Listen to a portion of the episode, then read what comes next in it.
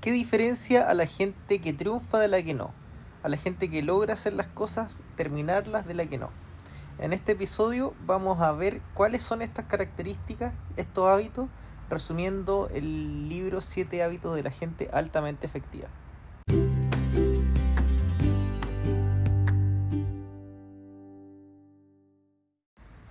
Bienvenidos a este primer capítulo de este podcast Sundoku, escucha resúmenes de libros. Y no quiero partir sin antes hacer una pequeña introducción en este primer capítulo de qué es Sundoku. Bueno, Sundoku es una palabra japonesa que no tiene traducción al castellano y por eso me gusta que está relacionada a la bibliomanía. O sea, este, este hábito que tenemos a veces mucha gente de que nos encantan los libros, compramos muchos libros pero resulta que no los leemos todos y se nos empiezan a amontonar y amontonar y amontonar. Entonces la idea es que este sea un espacio donde siempre tengas un resumen del libro que escuchar. Y en esta primera instancia vamos a partir con los siete hábitos de la gente altamente efectiva, que es un clásico que no pasa de moda, de Stephen Covey. Fue publicado principal, inicialmente en el 89 pero está más vigente que nunca. Ya tiene más de 25 millones de copias vendidas, bestsellers eh, en muchos idiomas. Y sin más, vamos al, al resumen. Imagínate, estás sentado y de repente hay un niño atrás llorando, haciendo pataleta, que se porta mal y totalmente desesperado seguramente me entrarías como a decir, oh, este niño, qué lata, malcriado, qué sé yo. Pero imagínate ahora la persona que lo está cuidando se te acerca y te dice disculpa. Lo que pasa es que su mamá murió ayer. Uy, te sentirías culpable, te cambió el paradigma, te cambió el contexto. Y eso quiere hacer primero Stephen con nosotros, eh, nos quiere cambiar el paradigma el paradigma que normalmente nosotros tenemos de éxito y de efectividad está asociado al, a lo que nos da desde afuera hacia adentro, o sea, lo que podemos aparentar. Y él nos dice que hay que cambiar ese paradigma y empezar a verlo desde dentro hacia afuera. Más del que el éxito que podamos aparentar hacia afuera, lo que necesitamos es el éxito que podemos tener de nosotros mismos por medio de nuestro desarrollo personal. Y los primeros tres hábitos nos van a ayudar en esta dirección. ¿Cómo? Convirtiéndonos en independientes. Porque las personas normalmente eh, son muy dependientes en el sentido de que siempre están culpando y no se hacen responsables de sus propios fracasos. Están siempre culpando a terceros, están culpando eh, al gobierno, a los ricos, o siempre hay un alguien que es culpable que llegue atrasado por el tráfico, siempre hay un tercero que es culpable de lo que me está pasando. Y en esta conversión hacia la efectividad, hacia la alta efectividad, nos vamos a volver independientes con los primeros tres hábitos, a, a, lo cual vamos a llamar una victoria privada, con los siguientes tres hábitos del 4 al 6, una victoria pública, por medio de la interdependencia, y un séptimo hábito de afilar la sierra. También nos explica, previo a entrar al primer hábito, la efectividad, ya que son los siete hábitos de la gente altamente efectiva, que se trata de cuidar la capacidad de la producción, no matar la gallina de los huevos de oro, que es una historia muy común, y la aplica y la explica con la del restaurante que reduce la calidad de sus productos. Por ganar, tratar de ganar un poquito más, dos mil o algunos pesos más, resulta que reduce la calidad y los clientes ya no se ven tan satisfechos como antes y por lo tanto dejan de venir porque perdieron la confianza. Porque resulta que eran buenos pero ya no eran tan buenos. Ahí estás perdiendo tu capacidad de producción. Nos habla también de la cuenta bancaria emocional, que es tratar bien a las otras personas, ser amable, y cada vez que tú actúas de buena manera con otras personas, estás haciendo un depósito emocional y cuando tú pides favor estás haciendo retiro. Naturalmente, si tú te sobregiras y abusas de la confianza, después va a ser muy difícil recobrar esa confianza. En el hábito 1, que es ser proactivo, en el sentido de la responsabilidad, existe una gran diferencia que tenemos con los animales, que mientras el animal reacciona casi de manera preprogramada a los estímulos que tiene de la naturaleza, el humano se puede parar a reflexionar y, y tomar una actitud respecto a una situación. Eh, y aquí tenemos el ejemplo del, de Víctor Frank, que es un autor del libro Búsqueda del hombre del sentido último, que entre paréntesis lo vamos a tener en episodios más adelante cuando concluye que la última libertad humana es la actitud frente a la vida. La contribución que queda por hacer al mundo te da la libertad de escoger tu actitud frente al mundo. Por ejemplo, si tú vas a un, a un picnic y estás con gente que quieres, tienes buena comida y se pone a llover, tienes la posibilidad de frustrarte porque está lloviendo o disfrutar la buena comida y la compañía. Y aquí nos pone la definición de dos círculos. El círculo de lo que tú puedes influir y lo que te puede preocupar. Por ejemplo, lo que te preocupa puede ser lo que aparece en la televisión, la guerra de Putin en, en estos momentos, los problemas de redes sociales, etcétera, que son cosas que tú bajamente puedes llegar a influenciar y las cosas que tú efectivamente sí puedes influenciar, que son en ti mismo como tus finanzas personales, a lo mejor tus relaciones personales, tu trabajo, tu salud, entre otras. Entonces, aquí lo importante es ser proactivo y concentrándose en las cosas que sí puedo influenciar.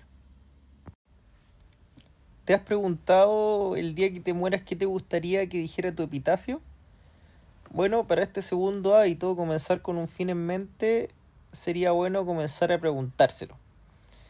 Eh, porque queremos que, el, que tu fin, o sea, que tu meta de vida, sea tan preciso y tan corto como, como un epitafio.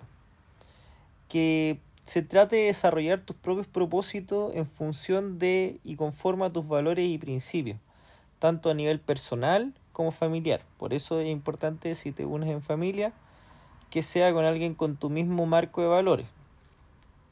Se debe trabajar a largo plazo. Porque naturalmente si tú vas a construir un edificio, una casa, lo primero que tú vas a hacer siempre va a ser el plano, donde tiene que estar ubicada, la vas a visualizar para que quede bien. Tiene que ser un trabajo a largo plazo.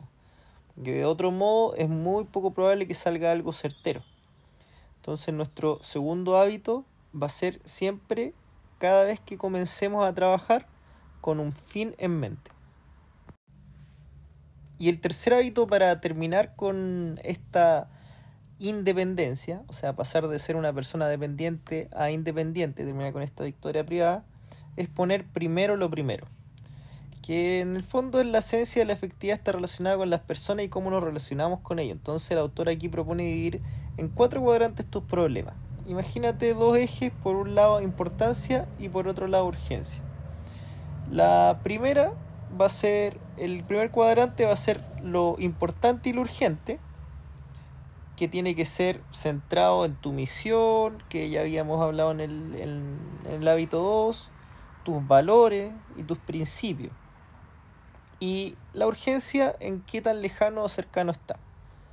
Entonces el cuadrante 1 va a ser asociado a lo importante y lo urgente. El cuadrante 2, solo lo importante. Pero aquí incluye prevención, que a veces lo dejamos muy abajo. Planificación, que hablábamos de que si queremos hacer una casa, el plano es la planificación, hacer el plano, que es muy importante, pero a veces lo dejamos al último. La construcción, la delegación, que a veces queremos hacer todo por nosotros mismos. Y el desarrollo de tu misión, que ya me ha hablado que queremos tratar de encontrarlo, es importante hablar con la gente que tú tienes alrededor, que te quiere, para encontrar esa misión. Y este, este es el cuadrante del liderazgo en el fondo, que es el segundo más importante. Después tenemos el cuadrante del urgente y después tenemos el cuadrante que no es ni urgente ni importante. Que aquí curiosamente y paradójicamente es lo a veces donde más dedicamos tiempo, porque estamos hablando de redes sociales, de Netflix y de cosas que realmente no nos suman absolutamente nada. No están cuadrados con nuestra misión de vida, ni con lo que queremos lograr, ni lo que nosotros consideramos racionalmente que es lo más importante para nosotros, pero es lo que más le dedicamos tiempo. Entonces, el autor nos propone seis pasos. Primero, conectarse con la misión de vida, ¿no es cierto? Que esté en, en función y, y, y puesto con, con, tus valores. Estudia los roles que tienes en tu vida. A lo mejor eres mamá, a lo mejor eres papá, eres a lo mejor eh, dueño de una empresa o profesional, trabajador en una empresa o trabajas de manera independiente, a lo mejor sirves en tu iglesia. Entonces revisa cada uno de tus roles y selecciona la meta para cada uno de estos roles. Y luego planifícate. Por ejemplo, eres mamá y quieres pasar y quieres que tu hijo crezca con mucho amor. Entonces le quieres, va, le quieres dar tiempo de calidad y planificas cierto tiempo a la semana que no se lo quita nadie para pasar con él o ella con tu hijo.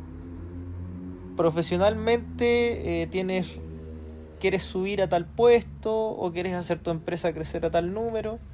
Entonces te planificas para adquirir ciertas habilidades y poder lograr llegar al objetivo deseado.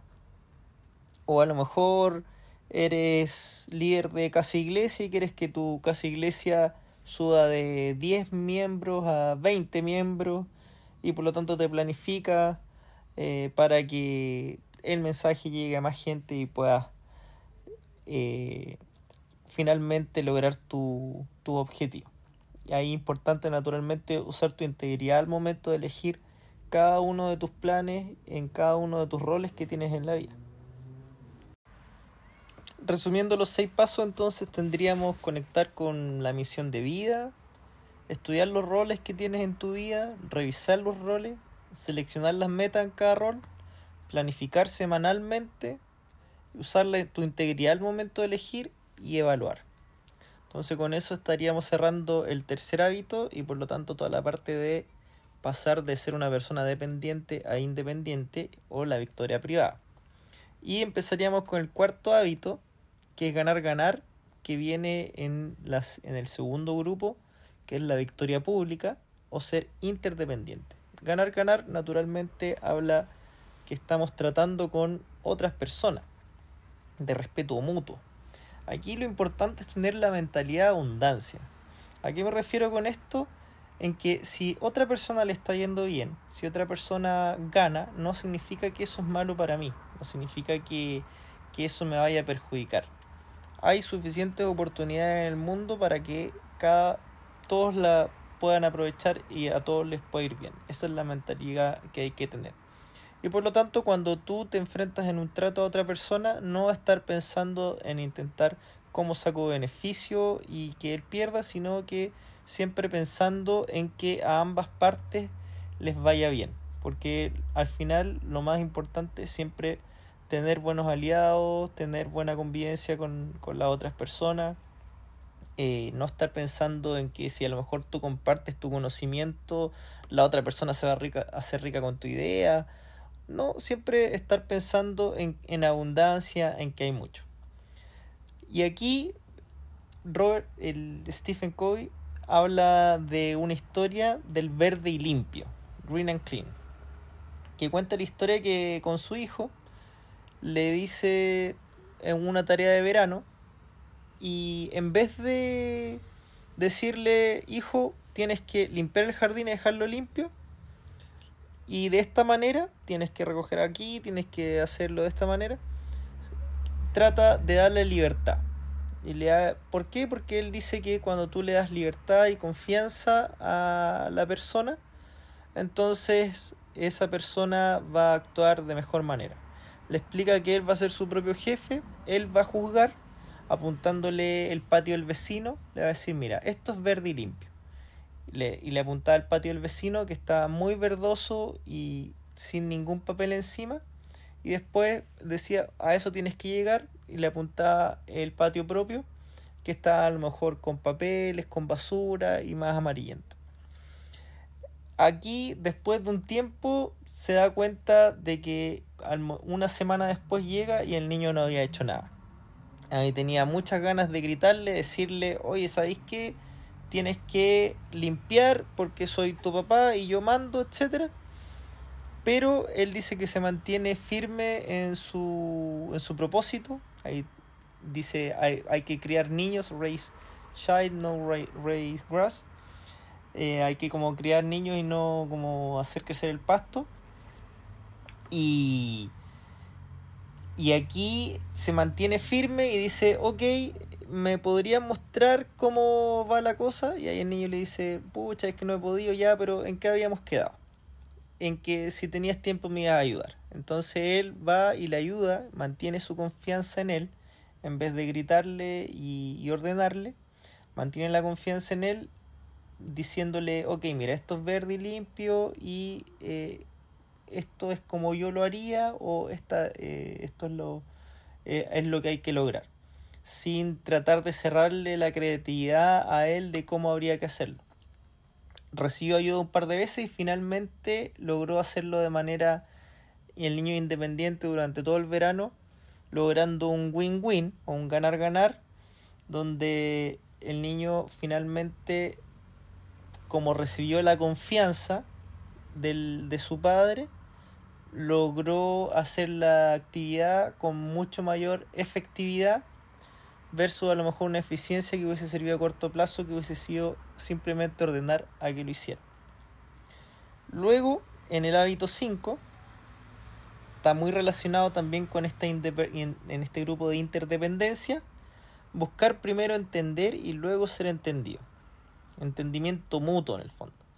Que va muy relacionado que normalmente nosotros tendemos a querer decir nuestra opinión, queremos muchas veces cuando imaginamos una conversación ya tenemos todo planteado sin pensar ni saber realmente qué va a decir el otro.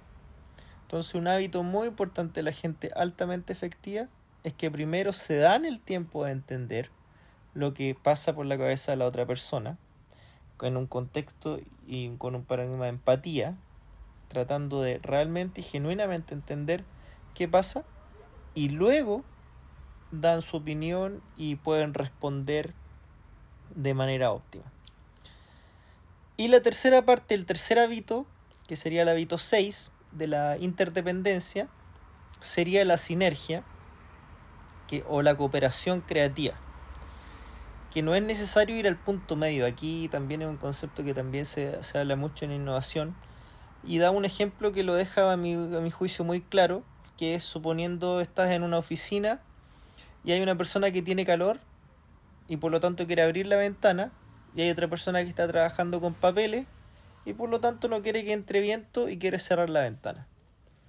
La solución que más rápido se le viene a todo el mundo a la cabeza es que dejemos la ventana media y así entre un poco de aire y no se vuelan tantos papeles. Pero realmente ahí no está solucionando ninguno de los dos problemas. Y lo, a lo que hay que ir en una sinergia 1 más 1, 3 es pensar en alternativas de esa solución y que dejen a los dos conformes. Por ejemplo, ir a la oficina de al lado y abrir la ventana en la oficina de al lado para que entre el viento eh, a la oficina de todas maneras y no saque los papeles.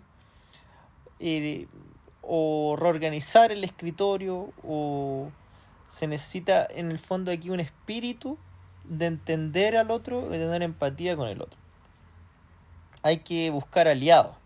Si quieres ir rápido, dicen por ahí, ve solo. Si quieres ir lejos, ve acompañado. Hay que siempre ir tratando de buscar complementos en otras personas para hacer equipos y así avanzar.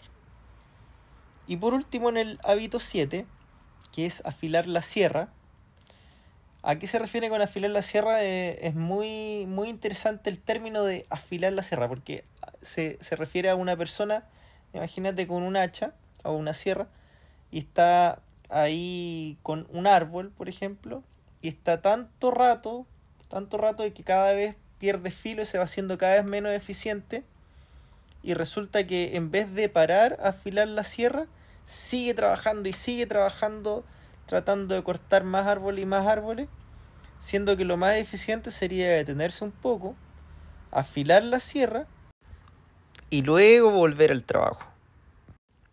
Entonces aquí en esta sección el autor recomienda dejar adicciones como por ejemplo la televisión, un mes, y después volver a ver qué perspectiva te ha cambiado. O plantearte leer un libro al mes, ir subiendo de a poco. O escribir. Él dice que escribir es como ejercitar la mente, así como el ejercicio es al cuerpo. Dice que es importante reconstruir las relaciones tensas, por ejemplo. Eh, y ahí cita un autor que habla que dice, es más noble entregarte completamente a un individuo que trabajar diligentemente a la salvación de las masas, que esa me gustó harto. Entonces, comprometerse en el fondo con, el, con este hábito es hacer despegar tu mente, tu espíritu y tus relaciones de forma consistente. El primer compromiso que hay que tener. Y así terminamos este episodio. Recuerden darle seguir al podcast, me ayudan un montón con eso. Déjame tus comentarios de qué te pareció este libro en mi Instagram edo-far si quieres profundizar sobre este libro, te dejo el link de Amazon y del audiolibro en la descripción. Por último, si quieres mejorar tu inglés, tengo una app, sundokuapp.com, que te va a ayudar en este camino con pequeñas píldoras de libro de no ficción. Nos vemos en el próximo episodio.